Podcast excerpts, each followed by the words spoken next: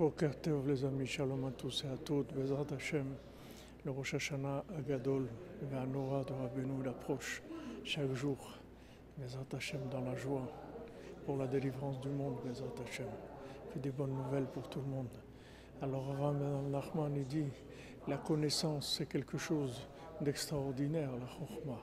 Pourquoi on voit que le Chacham dans, dans le dans le conte, ça l'a tellement détruit, ça lui a fait du mal? Il a appris, il est devenu un génie, et ça, ça a été pour lui une catastrophique. Alors Raman Nachman, il explique parce que la chokma, il faut qu'elle soit toujours attachée à de l'action.